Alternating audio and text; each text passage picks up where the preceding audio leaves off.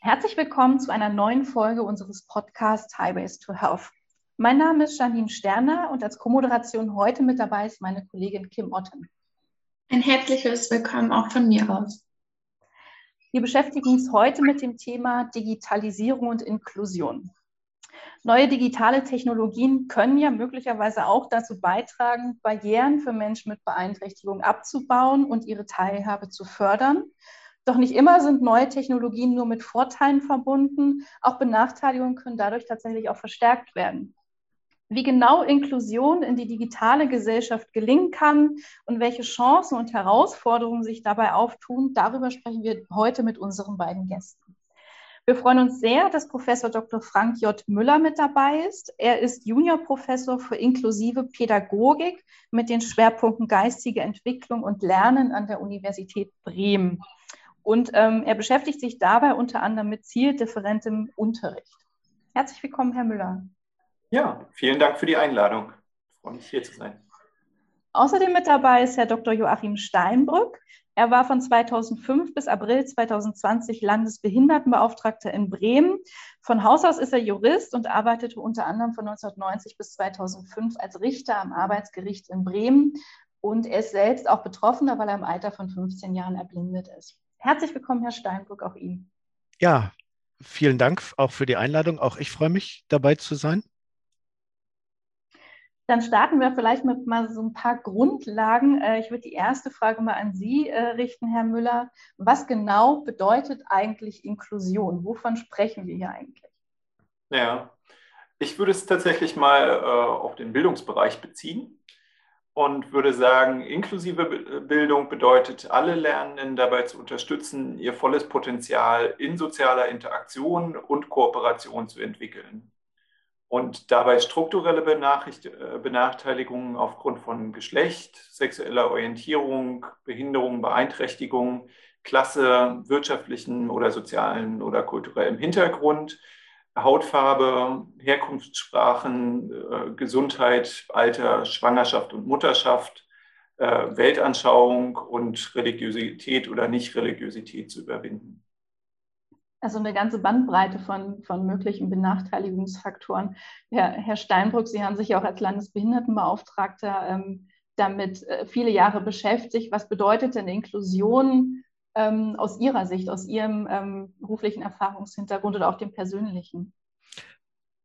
Also ich würde erstmal äh, so die Position von Herrn Müller, äh, von Herrn Professor Müller teilen, dass äh, sich eben Inklusion nicht nur auf Menschen mit Beeinträchtigungen, auf behinderte Menschen bezieht, sondern sich auf die Teilhabe, auf die gleichberechtigte Teilhabe aller bezieht, sei es nur nun im Bereich Bildung, aber auch äh, Arbeit kann man nennen. Gesundheit ist ja unser Thema heute auch mit.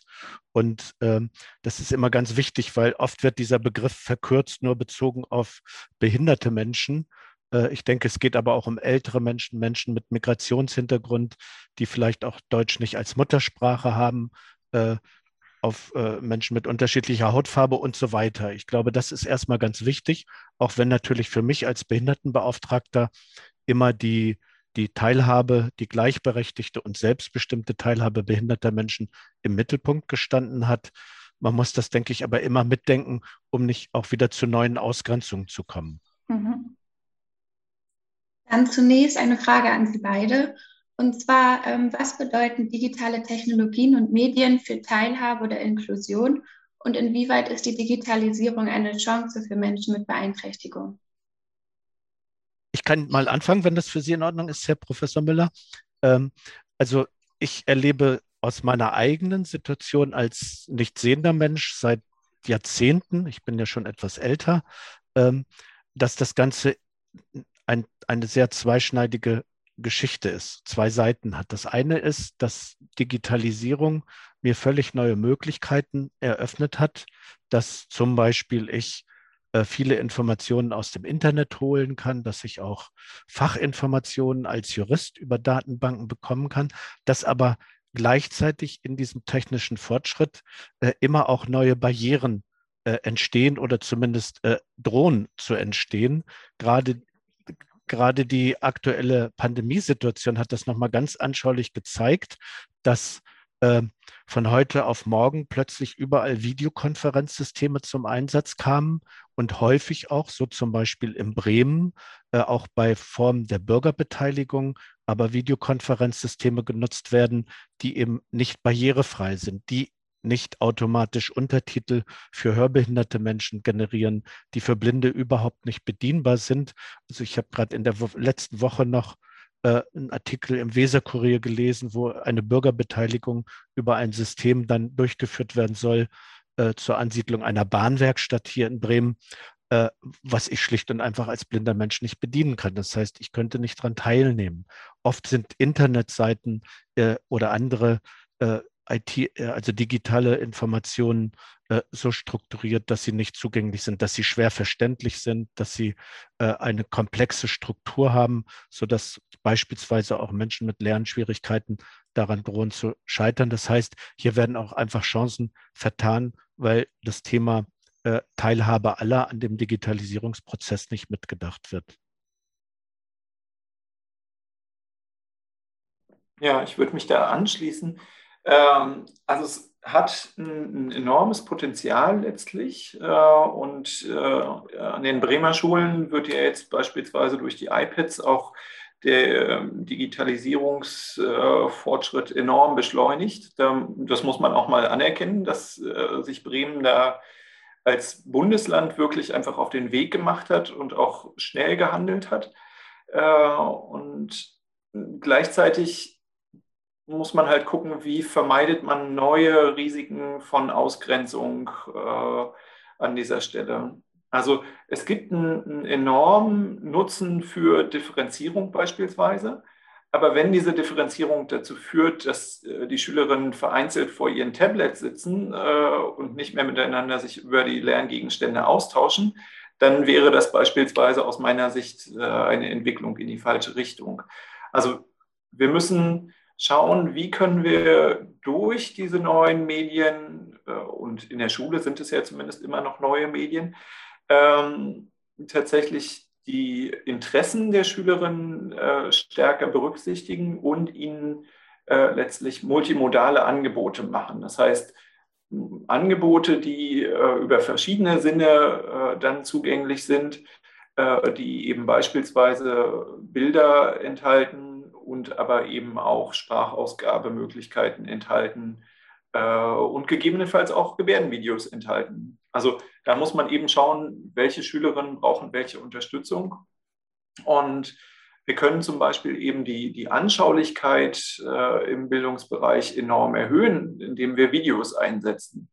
Also wenn wir uns vorstellen, äh, in der Weihnachtszeit werden Weihnachtssterne gebastelt.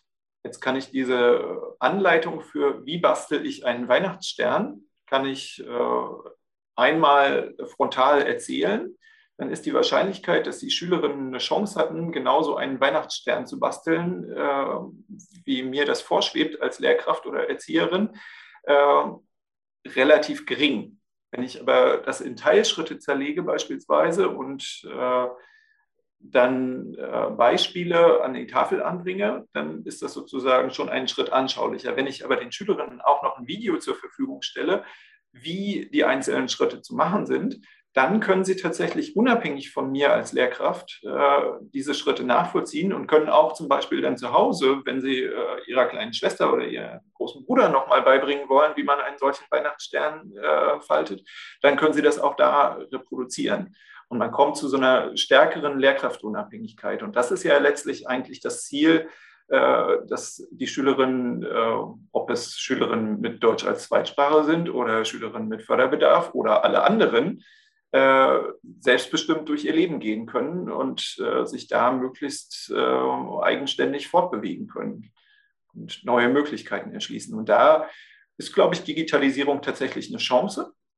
Ähm, aber die muss dann auch genutzt werden und gezielt genutzt werden. Und wir können nicht darauf vertrauen, dass äh, die Verlage das richten werden äh, in einer Form, die für alle zugänglich ist. Erstmal danke für die Einblicke, also in die sowohl die Chancen als ja auch so die Herausforderungen, die Ihnen da begegnen, sei es im Bildungsbereich äh, in diesem Bereich, aber eben auch im, im Alltagserleben, in Beteiligungsprozessen, die Sie ansprachen, Herr Dr. Steinbrück. Was würden Sie dann sagen, wo ich weiß nicht, ob man das in Prozent ausdrücken kann, aber wie gut stehen wir da in Deutschland da? Also, dass Inklusion auf digitalen Wegen oder eben die, die Potenziale von digitalen Technologien, Medien ähm, da schon mitgedacht werden, dass es in den Köpfen ist, dass es umgesetzt wird und darauf aufbauend, wer müsste das so ein bisschen in die Hand nehmen, damit das besser gelingen kann? Also, wenn ich mich da wieder vordrängeln darf, ähm, also ich habe neulich mal so den Satz gesagt, ich musste erst 65 Jahre alt werden, das war jetzt im Frühjahr der Fall, bis ich das erste Mal selbstständig an einem Geldautomaten ohne fremde Hilfe Geld ziehen konnte. Mhm. Diese Technik gibt es seit mindestens 25, 30 Jahren. Äh, in anderen Ländern gibt es auch rechtliche Regelungen. Äh, Geldautomat barrierefrei heißt ja auch, dass er auch für Menschen mit Rollstuhl äh, bedienbar sein muss. Das heißt, alle Bedienelemente auch aus der Sitzhöhe eines Menschen mit Rollstuhl erreicht werden können müssen. Es geht also nicht nur um Blinde und Sehbehinderte. und das Ganze hat den Hintergrund, dass es endlich eine EU-Richtlinie gibt, die das vorschreibt. Das heißt, äh, um Ihre Frage zu beantworten, ähm, die öffentlichen Stellen, also öffentliche Behörden des Bundes, der Länder, inzwischen auch der Kommunen sind gesetzlich verpflichtet, ihre ähm, Webseiten und Internetangebote einschließlich mobiler Anwendungen barrierefrei zu gestalten. Das bedeutet eben für Blinde und stark Sehbehinderte bedienbar. Es bedeutet aber auch zumindest Erklärvideos in Gebärdensprache. Was finde ich auf dieser Seite und wie äh, funktioniert die Navigation und auch Texte in äh, leichter Sprache für Menschen mit Lernschwierigkeiten, ähm, wobei nicht alles umgesetzt werden muss. Demgegenüber ist die Privatwirtschaft bisher aber äh, davon verschont geblieben, ähm, was äh, eben auch daran liegt, dass die Bundesrepublik auf EU-Ebene immer auf die Bremse getreten hat, wenn es darum ging, die Privatwirtschaft mit in die Pflicht zu nehmen. Es gibt jetzt äh, seit ähm, Juli ein Gesetz, äh, das ist jetzt erst verabschiedet worden, das sogenannte Barrierefreiheitsstärkungsgesetz, was für bestimmte Produkte und für äh, bestimmte Dienstleistungen, dazu gehören zum Beispiel Bankdienstleistungen, ab 2025 die Barrierefreiheit verlangt. Ähm, aber unser Thema heute, die Forderung der Behindertenverbände und auch äh, der Monitoringstelle zur Behindertenrechtskonvention beim Deutschen Institut für Menschenrechte äh, Gesundheitsdienste mit in die Verpflichtung zur Digitalisieren Barrierefreiheit einzubeziehen, ist nicht mit umgesetzt worden. Das heißt, ähm, da gibt es eben noch keine äh, durchgreifenden Verpflichtungen, dass das alles barrierefrei ist. Zum Beispiel, wenn eine Arztpraxis anbietet, online Termine zu buchen äh, oder auch ein Krankenhaus, äh, dann ist das noch nicht gesetzlich geregelt, es sei denn, es ist ein kommunales Krankenhaus, weil dann siehe oben die Regelung für den öffentlichen Dienst für die Behörden, äh, staatlichen Behörden gelten. Ja, soweit vielleicht erstmal von mir.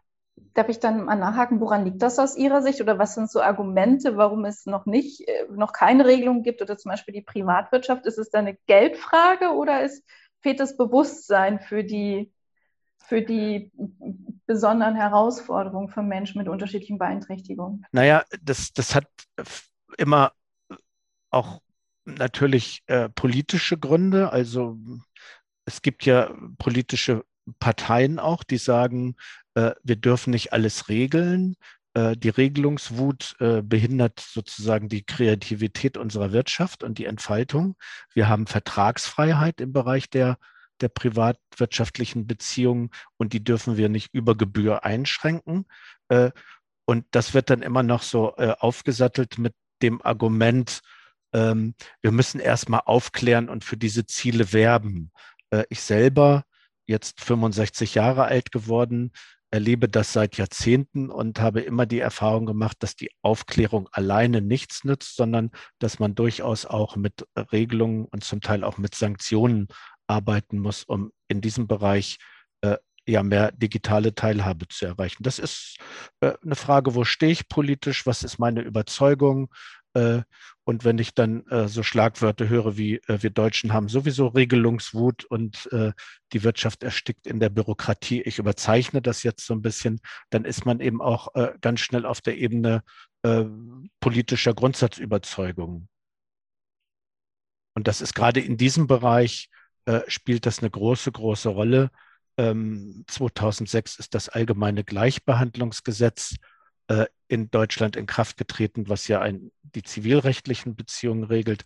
Und schon damals gab es eine heftige Diskussion, inwieweit man behinderte Menschen in den Diskriminierungsschutz äh, äh, einbezieht. Und das führt einfach dazu, deshalb bin ich da vielleicht jetzt auch etwas emotionaler, dass ich äh, viele Produkte als blinder Mensch, die handelsüblich sind, sei es eine Waschmaschine, ein äh, Herd, ein Kaffeevollautomat überhaupt nicht mehr bedienen kann, weil das über Touchscreen, über ähnliche Dinge läuft und äh, Menschen mit, mit visuellen Einschränkungen, also die nicht sehen können oder nur schlecht sehen können, aber durchaus auch Menschen mit äh, motorischen Beeinträchtigungen. Äh, ich, ich weiß von Menschen, äh, die Spasmen haben, dass für die Touchscreen-Bedienung auch schwer sein kann. Mhm.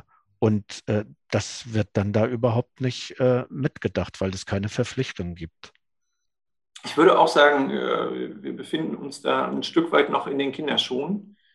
Äh, also vielleicht ist es so Anfang Größe 36 oder so. Aber, äh, also viel, also es hat sich einiges getan, aber es ist bei weitem noch nicht ausreichend. Und äh, auch im Bereich der staatlichen Stellen beispielsweise ähm, ich habe ein Beispiel, wo man sagen könnte, da würden alle davon profitieren. Stellen Sie sich vor, Steuererklärung in leichter Sprache.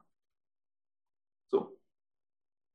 Das wäre für alle hilfreich, wenn die Erklärungen in den Elster-Formularen äh, in leichter Sprache vorhanden wären. Äh, und zwar nicht äh, über zehn Klicks auf irgendeiner Extraseite, sondern direkt nebendran. Das wäre sehr praktisch. Da würden nicht nur Menschen mit Beeinträchtigungen von profitieren, sondern letztlich alle. Ähm, und das andere ist tatsächlich die, diese Geschichte mit der, mit der Regelungswut. Ähm, ich glaube, es ist erforderlich, bestimmte Vorgaben zu machen, äh, weil das nicht im Interesse der Privatwirtschaft beispielsweise ist, äh, sich um alle zu kümmern. Und trotzdem ist es aber erforderlich, sich um alle zu kümmern. Also wenn wir auf der, der Ebene der, der Apps beispielsweise im Bildungsbereich bleiben. Wenn wir jetzt dafür sorgen, dass äh, irgendwelche ähm, Apps als, als Standard eingesetzt werden und wir dann feststellen, okay, es gibt Schülerinnen, für die sind diese Apps nicht geeignet, dann handeln wir uns sehr schnell ein Problem ein. Äh, wenn eben die Schulen sagen, ja, das ist aber unser Standard, äh, und dann die Schülerinnen nicht mehr zur App passen, dann haben wir äh, ein Problem. Und äh, wenn die Apps in der Verantwortung einzelner Verlage oder Startups oder Ähnlichem sind, dann ist eben die Frage, wie können wir sicherstellen, dass alle Schülerinnen daran partizipieren können. Und da kann man eben staatliche Vorgaben machen und sagen, okay, es muss Schnittstellen geben, die es ermöglichen, die Inhalte anzupassen äh, auf die Bedürfnisse von Schülerinnen.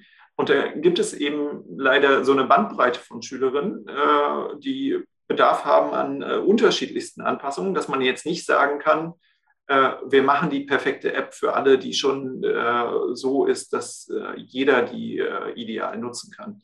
es ist auf jeden Fall sinnvoll, sich im Vorfeld zur Barrierefreiheit schon Gedanken zu machen. Und trotz allen Gedanken wird man nicht die perfekte App kreieren. Das heißt, man muss immer eine Möglichkeit eigentlich haben, um die Inhalte daraus äh, weiter verwenden zu können und weiter nutzen zu können außerhalb dieser App-Logik. Und äh, das wäre was, wo, glaube ich, auch viele von profitieren könnten im Bildungsbereich, wenn es da Regelungen geben würde.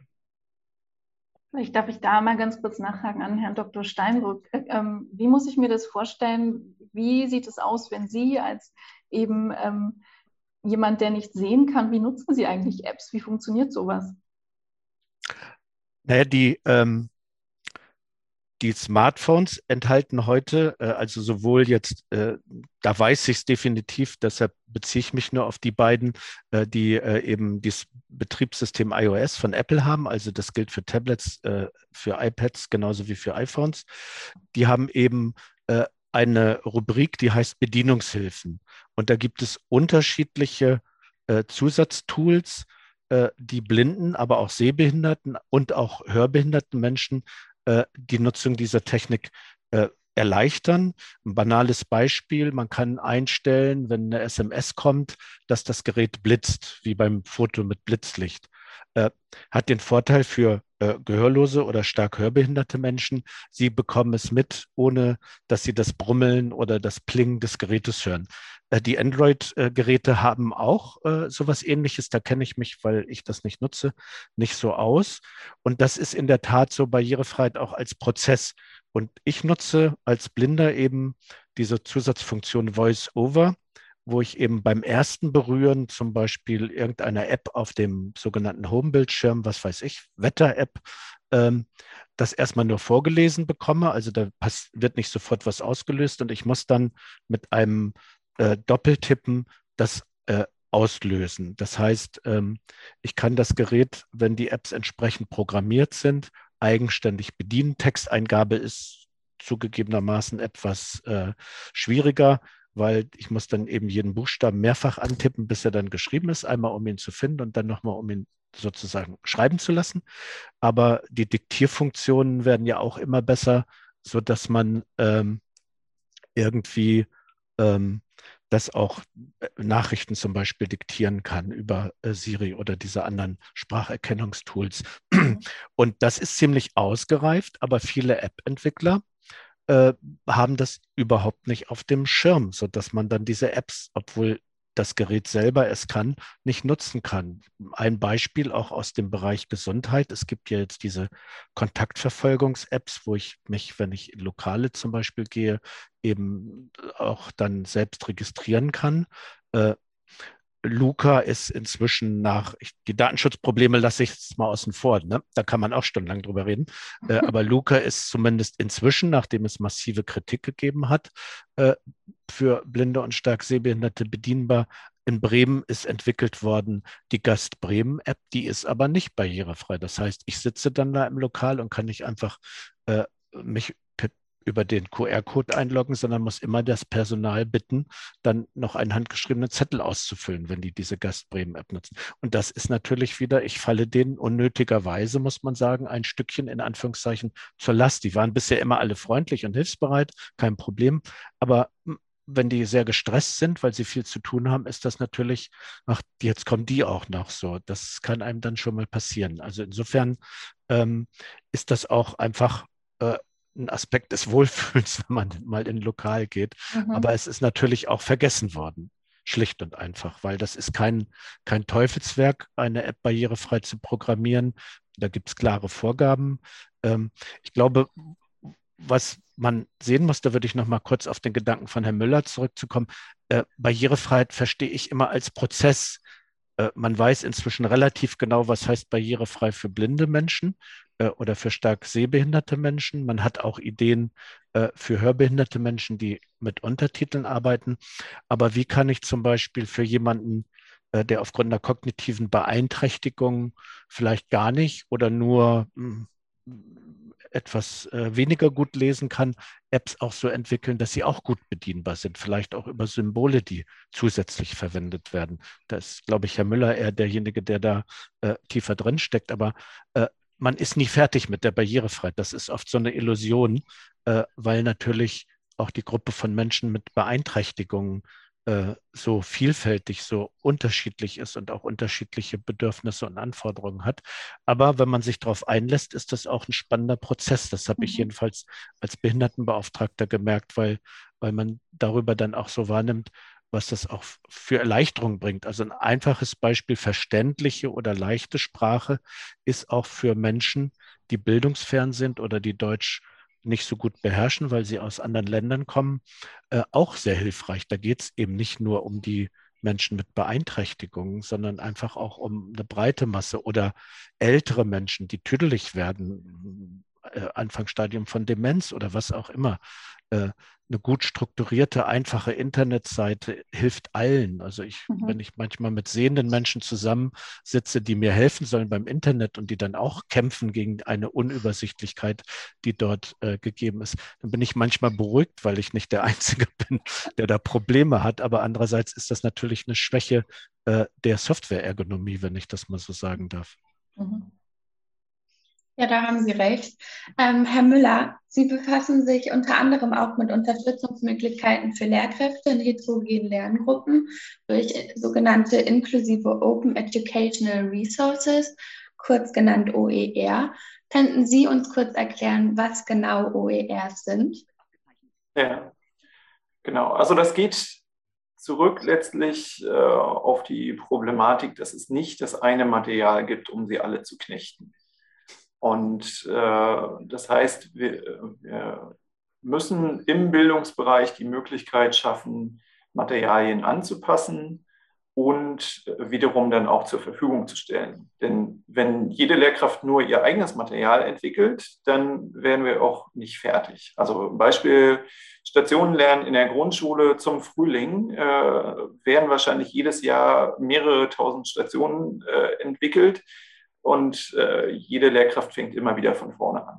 Und das ist ein bisschen mühselig. Und äh, die Idee von Open Educational Resources ist eben zu sagen, wir entwickeln Materialien, die wir dann unter einer freien Lizenz äh, zur Verfügung stellen. Das sind diese Creative Commons Lizenzen zum Beispiel. Ähm, und da kann ich eben sagen, ich stelle das Material zur Verfügung mit der Einschränkung, dass mein Name genannt werden muss oder ich stelle das Material ohne jegliche Einschränkung zur Verfügung. Und äh, das ist tatsächlich das Allerpraktischste, muss man sagen, für die Schulen. Ähm, denn wenn ich mir vorstelle, ich habe jetzt eine, eine Abbildung, äh, zum Beispiel von einem Coronavirus, ähm, und möchte die auf einem Arbeitsblatt einsetzen, und wenn ich dann äh, sage, ja, das muss mit Namensnennung passieren, dann muss ich neben diesem kleinen Bild von dem Coronavirus auch noch angeben, dass dieses Bild übrigens gezeichnet wurde von dem und dem äh, und unter dieser und jener Lizenz steht und so weiter und so fort. Das heißt, ich habe da neben dem Bild einen Lizenztext, äh, der sehr umfangreich ist. Das macht es äh, für den praktischen Einsatz in der Schule schon wieder einigermaßen nervig. Deswegen wäre meine Empfehlung da tatsächlich die äh, CC0-Lizenz zu nehmen das heißt, ich kann angeben, von wem das Material stammt, ich muss es aber nicht. Und diese Möglichkeiten, dann eben zu sagen, ich kann das Material verändern, weiterentwickeln und kann es dann wiederum mit anderen Kolleginnen teilen. Das macht es eben so besonders geeignet für Unterricht in heterogenen Lerngruppen, weil ich eben die Chance habe zu sagen, oh, ich äh, nehme das Material von der Claudia und dann passe ich das an und gebe es dann aber auch noch weiter an die anderen Kolleginnen. Und kann es aber auch zurückgeben an Claudia und Claudia hat auch weiterentwickelt das Material. Und da liegt meines Erachtens einfach eine, eine große Chance bei diesen freien Bildungsmaterialien. Und ähm, da gibt es spannende Ansätze, wie das eben auch staatlich gefördert werden kann, beispielsweise. Also Norwegen äh, gibt in der Sekundarstufe 2 20 Prozent seines Schulbuchetats für Open Education Resources aus.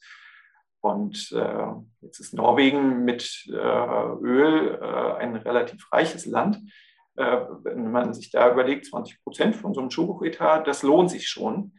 Ähm, und da könnte, glaube ich, Deutschland durchaus auch äh, sich eine Scheibe abschneiden. Darf ich da mal einen ein Gedanken und gepaart mit einer Frage nach, äh, äh, ja, nach, na, nachreichen? Ähm, also mir schießt gerade durch den Kopf, ich habe vor Jahren, weil ich da äh, jemanden getroffen habe im Rahmen der Skifreizeit, der äh, an einer Schule für Blinde und Sehbehinderte Unterrichtsmaterial aufbereitet, was, äh, wenn es um Oberstufen geht, sehr komplex ist, äh, wenn ich jetzt äh, irgendwie zum Beispiel den Coronavirus taktil äh, auch erfassbar machen will als Modell oder Modell von, von Molekülstrukturen im naturwissenschaftlichen Unterricht und so weiter. Und das war immer von diesen Menschen so ein Argument auch für sozusagen die Sonderschule, weil der gesagt hat, das kriegt ja eine allgemeine Schule nicht gebacken. Jetzt habe ich so den Gedanken, äh, man könnte ja sowas auch äh, als Datei in so ein Open äh, Resource äh, Projekt einstellen. Und wenn die Schulen dann einen 3D-Drucker haben, das muss ja nicht gleich einer sein, der ganze Häuser drucken kann, ähm, sondern ein kleineres Modell, dann könnte man ja darüber auch solche Modelle dann in äh, die Schulen allgemein reingeben. Habe ich das richtig verstanden, dass das denkbar wäre? Ja, genau. Das wäre zum Beispiel ein äh, Einsatz, eine Einsatzmöglichkeit, dass man eben die äh, Dateien für die 3D-Drucker kostenfrei zur Verfügung stellt. Und davon würden ja dann eben nicht nur Schülerinnen mit äh, Sehbeeinträchtigungen profitieren, äh, sondern eben auch alle anderen, wenn sie ein Modell, ein Atommodell oder irgendwas anderes mhm. haben. Ähm, das wäre für den inklusiven Unterricht auf jeden Fall äh, sehr, sehr hilfreich. Also das bedeutet, das bezieht sich vor allem auf Unterrichtsmaterialien, ähm, dass diese nicht jeder selbst entwickeln muss. Ähm, wenn wir nochmal globaler schauen, wie können digitale Medien in heterogenen Lerngruppen besser genutzt oder eingesetzt werden? Das, das ist letztlich insgesamt so ein, so ein Open-Gedanke. Äh, der bezieht sich nicht nur auf, äh, auf Schule und Unterricht, also beispielsweise hat jetzt auch äh, das ZDF äh, angefangen, äh, zum Beispiel die Terra X-Inhalte unter einer Creative Commons-Lizenz zur Verfügung zu stellen. Und wenn ich das habe, dann habe ich gut aufbereitetes Material, was ich dann wiederum in anderen Kontexten einsetzen kann. Sei es, ob es an der Universität ist, sei es, äh, ob es äh, äh, in Schule ist oder in der Volkshochschule oder wo auch immer. Ich kann mit diesem Material weiterarbeiten und kann auf den Ideen von anderen Menschen aufbauen. Und das ist, glaube ich, das Faszinierende tatsächlich, dass ich eben nicht jedes Mal wieder von vorne anfangen muss.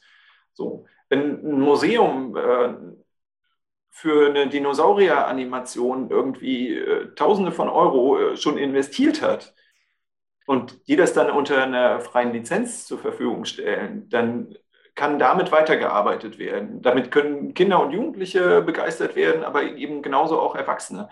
Und ähm, dieser, dieser Open-Gedanke, den gibt es eben zum einen, zum einen bei diesen Open Education Resources, also den freien Bildungsmaterialien, den gibt es aber eben auch im, im Wissenschaftsbereich über Open Access.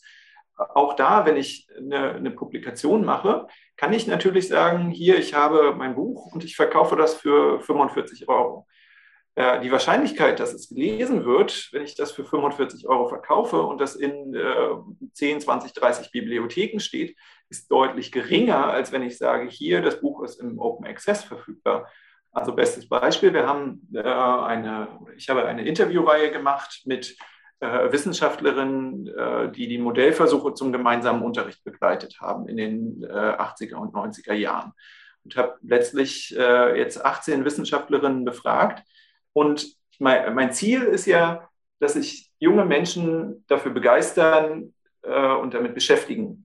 Und um das zu erreichen, muss ich diese Menschen irgendwie erreichen. Und äh, wenn ich sage, hier, das ist mein Buch, kaufe dieses Buch für 45 Euro, dann ist die Wahrscheinlichkeit, dass ich sie damit erreiche, relativ gering. Wenn ich mhm. sage, das ist mein Buch, du kannst dieses Buch aber auch einfach runterladen auf unserer Webseite, dann ist die Wahrscheinlichkeit, dass ich damit jemanden erreiche, schon deutlich höher.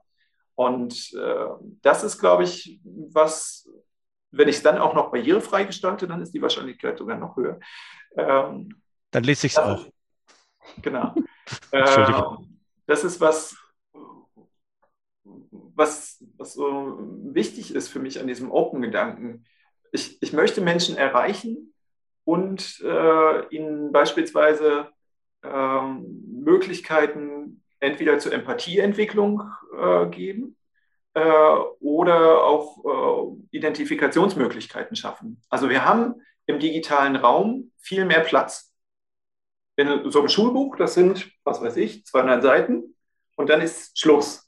Da muss ich mir bei, jeder, äh, bei jedem Zentimeter, Quadratzentimeter gut überlegen, was mache ich auf diesen Quadratzentimeter. Dementsprechend vollgeknallt sind auch einige Schulbücher mit Informationen. Das macht es für Schülerinnen mit Förderbedarf wieder total schwierig, diese dann zu erfassen und zu trennen, was ist jetzt wichtig, was ist diese Aufgabe, was ist jene Aufgabe, was brauche ich jetzt gerade. Im digitalen Raum habe ich diese Platzbegrenzung in der Form nicht und äh, kann vieles sehr viel übersichtlicher gestalten und habe gleichzeitig aber eben Raum, um auch andere Perspektiven aufzunehmen um Perspektiven von Menschen mit Beeinträchtigungen beispielsweise aufzunehmen, um Perspektiven von Frauen mit aufzunehmen, was ja auch äh, bislang nicht so in dem Rahmen äh, stattfindet, äh, aber auch um die Perspektive von Menschen aus den neuen Bundesländern aufzunehmen oder von Menschen mit Migrationshintergrund oder Menschen äh, aus dem LGBTQI-Spektrum und so. Also ich habe letztlich mehr Platz und diesen mehr Platz kann ich nutzen, um Identifikationsmöglichkeiten zu schaffen und Empathieentwicklungsmöglichkeiten zu schaffen für Schülerinnen und Schüler. Und äh, das ist, glaube ich, tatsächlich ein, ein großer Mehrwert äh, von dieser Digitalisierung. Und das ist aber was, was eben auch nicht von alleine passiert. Weil es natürlich aufwendiger ist, wenn ich äh, in meine Schulbuchentwicklung oder Materialentwicklung äh, andere Personengruppen mit einbeziehen muss. Mhm. So. Das ist äh, mehr Aufwand, ohne weiteres. Ähm, gleichzeitig bietet es aber auch wieder Beschäftigungsmöglichkeiten für diese Gruppen. Ähm, und ich glaube, ich habe aber eben einen Mehrwert dann auch dadurch geschaffen, durch diesen Mehraufwand. Herr Dr. Steinbrück, Sie haben ja als ähm, Landesbehindertenbeauftragter in Bremen lange Jahre auch diese Entwicklung ähm, mit verfolgt. Wie steht es denn im, in der Arbeitswelt mit der Digitalisierung und, und dem Thema Inklusion? Ach herrje, äh, Entschuldigung, wenn ich das jetzt so, so einleite. Ähm, also weil, weil mich natürlich erstmal immer so eigene Erfahrungen auch treffen. Wie, der, also wir haben ja äh, vorhin schon mal darüber gesprochen, rechtliche Verpflichtungen staatlicher Stellen, Internetangebote. In Bremen gehört dann auch das Intranet, also das interne Netz für die Mitarbeiterinnen und Mitarbeiter dazu, barrierefrei zu gestalten. Das ist gerade im Bundesland Bremen relativ gut, also auch deshalb, weil, weil das bei der Entwicklung äh, von so Modulen für diese Internetauftritte gleich mitgedacht worden ist. Dann habe ich aber umgekehrt die Erfahrung gemacht, äh, eben auch als Mitarbeiter des öffentlichen Dienstes, ähm, dass, ähm, dass äh, äh, das interne Dokumentenmanagementsystem, also die digitale Aktenverwaltung und Bearbeitung oder Vorgangsbearbeitung, äh, das System äh, am Anfang überhaupt nicht barrierefrei war. Bremen hatte schon vor Jahren sich entschieden, das zu kaufen. Da war Barrierefreiheit äh, überhaupt noch kein Thema. Und in diesem Prozess ähm, der immer ja, Fortschreibung des Programms äh, hieß es immer, es wird barrierefrei. Und ich habe es nicht mehr erlebt, dass es barrierefrei war. Äh, inzwischen soll die letzte Version barrierefrei sein. Und das ist natürlich ähm, deshalb auch unter Umständen tragisch, äh, weil, ähm, naja, wenn ich jetzt wieder die Gruppe der Blinden, die ich am besten kenne, also ich halte sie nicht unbedingt für die wichtigste Gruppe, ne, nicht, dass das falsch verstanden wird, aber da bin ich sehr aufgrund meiner eigenen Betroffenheit einfach am sprechfähigsten. Es gab also früher den Beruf der blinden Schreibkraft oder der blinden Telefonistin, des blinden Telefonisten, die sind natürlich alle weggefallen durch technische Entwicklungen. Und ähm, wenn jetzt sozusagen die Möglichkeit verbaut wird, auch mit äh, der Digitalisierung äh, Sachbearbeiteraufgaben wahrzunehmen, Sachbearbeiterinnen-Aufgaben, dann grenzt sich natürlich aus. Das heißt, das ist äh, sehr, sehr wichtig, um zu verhindern, dass Menschen mit bestimmten Beeinträchtigungen äh, rausfallen. Und wenn schon der öffentliche Dienst, äh, der sich selber immer eine höhere Messlatte gibt, als die Privatwirtschaft da Probleme hat, dann muss man natürlich auch wissen, dass ähm, die ähm, Menschen, die in der Privatwirtschaft arbeiten, da oft äh, auch große Probleme haben. Das fängt also schon an beim Bauen, das also lange Zeit ähm, durch die Landesbauordnung nicht vorgeschrieben war, dass auch äh, Verwaltungsgebäude äh, in der Industrie zum Beispiel barrierefrei sind. Ich kann mich an einen Fall, der liegt so 12, 15 Jahre schon zurück in Bremen erinnern. Da hat ein Zulieferer von Mercedes eine neue Kantine gebaut im ersten Obergeschoss. Da gab es keinen Aufzug hin, da gab es äh, nichts und das war rechtlich auch gar nicht vorgeschrieben, äh, weil eben die Landesbauordnung das gar nicht hergab. Und äh, das hat sich etwas verändert in Bremen. In anderen Bundesländern müssen Arbeitsstätten äh, auch nicht von vornherein barrierefrei sein, also rein baulich gesehen, äh, sondern erst dann, wenn jemand dort beschäftigt wird. Das heißt, dass der Aufzug muss dann erst gebaut werden, wenn ich jemanden mit Rollstuhl äh, beschäftige. Wenn aber der Mensch mit Rollstuhl zur Folge hat, den ich einstellen möchte, dass ich jetzt auch noch Geld für einen Aufzug ausgeben muss, überlege ich mir vielleicht als Arbeitgeber, ob ich das mache. Ist der Aufzug aber schon da, ist das vielleicht keine Barriere mehr. Äh, und im Bereich der der digitalen Techniken äh, weiß ich auch aus Telefonkonferenzen, an denen ich teilgenommen habe, einer blinden und sehbehinderten Selbsthilfeorganisation, dass ganz viele Betroffene eben auch mit diesen Videokonferenzsystemen, die plötzlich genutzt wurden äh, durch Corona, eben ja höchstens per Telefon dran teilnehmen konnten. Das heißt, die haben dann am digitalen Katzentisch, so nenne ich das immer, gesessen, waren nicht sichtbar, äh, hatten Schwierigkeiten, sich äh, zu Wort zu melden und mussten, wenn überhaupt, dann eben da reingrätschen und sagen, ich will auch mal was sagen. Äh, also auch da ist die gleichberechtigte Teilhabe noch weit entfernt, weil es da keine eindeutigen äh, gesetzlichen Regelungen gibt. Ähm, konkretes Beispiel, dieses Barrierefreiheitsstärkungsgesetz, von dem ich vorhin schon erzählt habe, was ab 2025 für bestimmte Produkte Barrierefreiheit verlangt.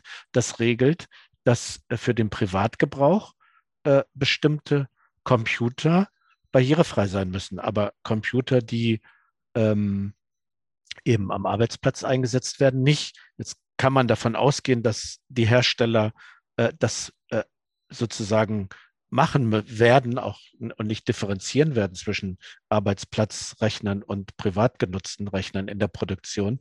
Aber der Gesetzgeber hat da ausdrücklich das rausgenommen. Und das macht nochmal deutlich, dass hier so hm, der Druck doch deutlich geringer ist, Barrierefreiheit äh, bei den ganzen Programmen, die jetzt in der Industrie, in Verwaltung benutzt werden, äh, Barrierefreiheit herzustellen. Und das finde ich ist auch wieder, siehe oben, äh, da hat dann der Gesetzgeber Hemmungen, die Privatwirtschaft in die Pflicht zu nehmen, auch wenn die Technik äh, ausgereift ist, um sowas hinzubekommen. Und äh, es gibt dann immer so Sonderlösungen für Unternehmen, die engagiert sind. Das gibt es ja auch, darf man auch gar nicht in Abrede stellen, wo es dann auch tolle Möglichkeiten gibt. Also wo zum Beispiel, das wurde uns mal äh, bei einem Landesbinnenbeauftragten-Treffen vorgestellt, ähm, gehörlose Menschen eingesetzt werden äh, in der Kommissionierung von Waren und die bekommen dann ihre Informationen, die sonst äh, eben zum Teil per Telefon oder so mitgeteilt werden über eine virtuelle Brille, die sie tragen, einfach vor die Augen dann äh, geschickt. Du machst jetzt das und das. Und das ist natürlich dann eine technische Möglichkeit, die auch die äh, ja, Einbeziehung gehörloser Menschen in so einen Arbeitsprozess ermöglicht. Ähm, aber es gibt eben keine flächendeckende Verpflichtung bisher, äh, das mit in der Entwicklung von äh, digitalen äh, Arbeitsabläufen äh, einzubeziehen. Ja, vielen Dank auch für die Einblicke in, in diesen Bereich. Ähm, damit würden wir auch gern schon zu unserer Abschlussfrage kommen. Und zwar, wenn Sie, wenn Sie in die Zukunft schauen, ähm, was müsste passieren und wie müsste dieser Bereich Digitalisierung gestaltet werden, damit sie tatsächlich eben eine Chance bedeutet für Menschen ähm, mit Beeinträchtigung teilzuhaben und eben um diese Hürden abzubauen. Gibt es vielleicht auch Aspekte, die bisher die diejenigen, die das gestalten sollten, überhaupt nicht im, im Blick haben, die man da mehr im Blick ähm, haben müsste? Und ähm, ja, was würden Sie sagen, was brauchst du dafür? Ich glaube, das ein ein wichtiger Ansatz ist tatsächlich, die Menschen einzubeziehen, die mit diesen Produkten dann arbeiten sollen, in die Gestaltung von Produkten, Dienstleistungen, Services. Ähm, bestes Beispiel, Einführung eines Corporate Design. Wenn ich da eben nicht mit den Menschen rede, die dann damit arbeiten sollen, die dann äh, vor irgendwelchen PowerPoint-Vorlagen sitzen und verzweifeln, weil sie einfach nicht benutzbar sind, dann mag das hübsch aussehen auf dem äh, Computer des Designers, aber wenn sie praktisch einfach nicht einsetzbar sind, ist es eine Frustrationsquelle für alle Beteiligten. Und äh, deswegen sind meines Erachtens so Ansätze wie Design Thinking beispielsweise, also ein, ein Verfahren, was äh, kreatives Problemlösen in multiprofessionellen Teams letztlich äh, vorsieht, unter besonderer Berücksichtigung der Benutzerinnenperspektive, was, was ganz hilfreich ist. Also äh, das, das Verfahren ist so, dass man eben äh, direkt zu Beginn des, des Prozesses ins Feld geht und schaut, was sind die äh, Schwierigkeiten, Herausforderungen, Probleme äh, und auch Chancen, die mit dieser Aufgabenstellung verbunden sind. Und äh, wie können wir das Problem im Sinne der Nutzerinnen erfassen? Und dann wird das weiter kondensiert, was man gefunden hat im Feld. Und dann wird überlegt, okay, welche möglichen Problemlösungen gäbe es? Und diese möglichen Problemlösungen werden dann in Prototypen wiederum äh, zusammengefasst äh, und abgebildet. Und dann geht man mit diesen Prototypen wieder zurück ins Feld und sagt, hier, guck mal, wir haben überlegt, das könnte eine Möglichkeit sein für eine Problemlösung für dein Problem. Und dann kann der Mensch, äh, der das Problem hat, sagen, ja, nee, passt nicht. Oder ja, ist eigentlich ganz gut, aber mach mal hier dieses und jenes noch anders. Und äh, wenn man in, in, solchen Verfahren eben systematisch Menschen mit Beeinträchtigung, aber eben auch äh, alle anderen, die sozusagen an dem Problem äh, Interesse haben, beteiligt, dann würde man, glaube ich, dazu kommen, dass man Dienstleistungen, Produkte und äh, so hat, die tatsächlich den Bedürfnissen der Menschen entsprechen. Und ich glaube, das wäre ein, großer Schritt äh, in die richtige Richtung, weil sonst haben wir immer dieses Problem, äh, jemand entwickelt was fünf Jahre am Schreibtisch äh, oder zwei Jahre am Schreibtisch, geht ins Feld und sagt, das ist mein Produkt. Mhm. Und das Feld sagt, ja, ich weiß nicht. Und äh, gerade vor dem Hintergrund von Barrierefreiheit ist es dann eben nochmal besonders deprimierend, weil es dann nicht nur dieses, okay, ich bin nicht überzeugt von dem Produkt ist, sondern okay, dieses Produkt verhindert aktiv meine Teilhabe am Arbeitsleben beispielsweise. Und äh, deswegen denke ich, ist das ein, ein wichtiger Ansatz, die Menschen, die äh, tatsächlich mit diesem Produkt dann leben und arbeiten sollen, die mit einzubeziehen. Das kann man letztlich auf äh, alle Bereiche beziehen. Das kann Space Shuttle sein, aber das kann ein Einkaufswagen oder eben ein Prozess in der Verwaltung sein, genauso.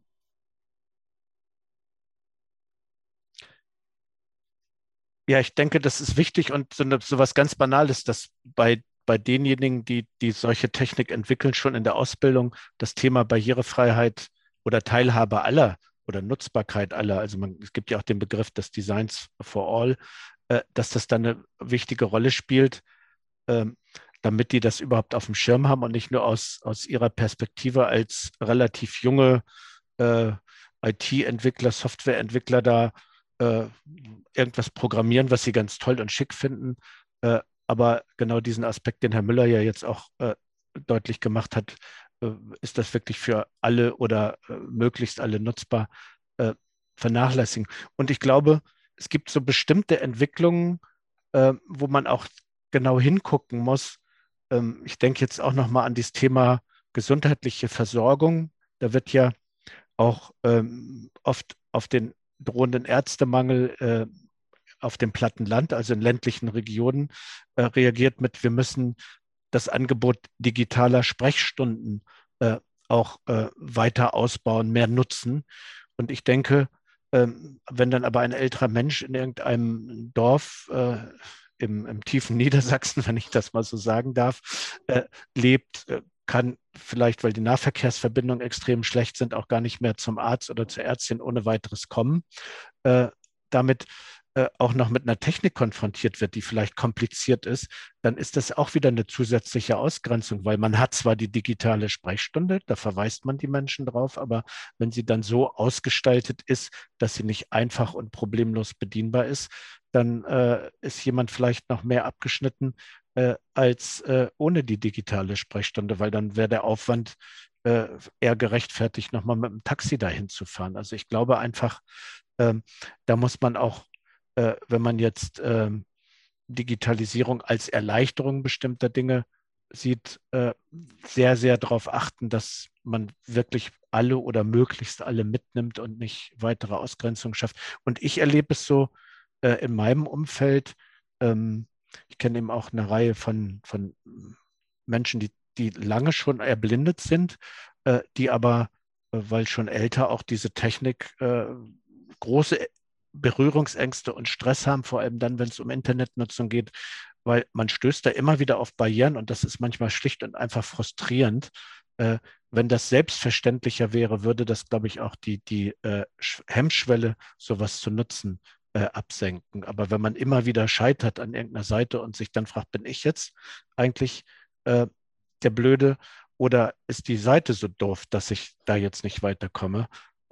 Also ich weiß von relativ vielen Menschen so aus meinem Umfeld, die deshalb auch so ein bisschen einfach resigniert haben und sagen, nee, da will ich nichts mit zu tun haben, das ist mir viel zu stressig. Und ich glaube, da muss dann auch die, die Einfachheit der Nutzbarkeit, die Barrierefreiheit auch noch wesentlich selbstverständlicher werden. Ja, und ein Aspekt ist tatsächlich, glaube ich, dieses Inklusion und diesen Aspekt der Offenheit äh, gleich systematisch mitzudenken, wenn es um Digitalisierung geht. Das ist, glaube ich, ein, ein, wichtiger Punkt, damit wir nicht in fünf Jahren feststellen, oh, das haben wir vergessen. Mhm. Und äh, dann feststellen, dass wir Rückschritte machen, beispielsweise im Bildungsbereich, äh, weil wir eben äh, Digitalisierungsprozesse vorangebracht haben, aber dadurch die Inklusion wieder ein Stück zurückgeworfen wird. Da muss man, glaube ich, tatsächlich aufpassen, ähm, und halt aber auch immer wieder diese, diese Anwaltschaftsrolle übernehmen äh, und sagen, hier, wir können nicht mit One Size Fits All vorgehen. Das funktioniert nicht. Wir finden nicht das eine Material, um sie alle zu knechten und wir brauchen diese Offenheit. Das ist, glaube ich, ein, ein wichtiger Punkt. Und äh, ja, auch, auch aufzuzeigen, dass es eben nicht nur um Menschen mit Beeinträchtigungen geht, sondern um, um eine Teilhabe aller. Und äh, dass eben dann in, in diese äh, Gestaltungsprozesse tatsächlich eben auch alle mit einbezogen werden müssen. Ich glaube, das ist ein ganz gutes Schlusswort. Einen ganz, ganz herzlichen Dank an Sie beide, Herr Dr. Joachim Steinbrück und Professor Dr. Frank J. Müller, für die Einblicke in den aktuellen Stand von Digitalisierung und Inklusion, die Chancen, aber auch Herausforderungen und das, was Sie als Ausblick und das, was es braucht, skizziert haben. Ja, vielen Dank äh, Ihnen beiden und ähm, unseren Zuhörerinnen und Zuhörern. Wir hoffen, dass Sie beim nächsten Mal auch wieder dabei sind. Bis dahin ähm, bei Highways to Health.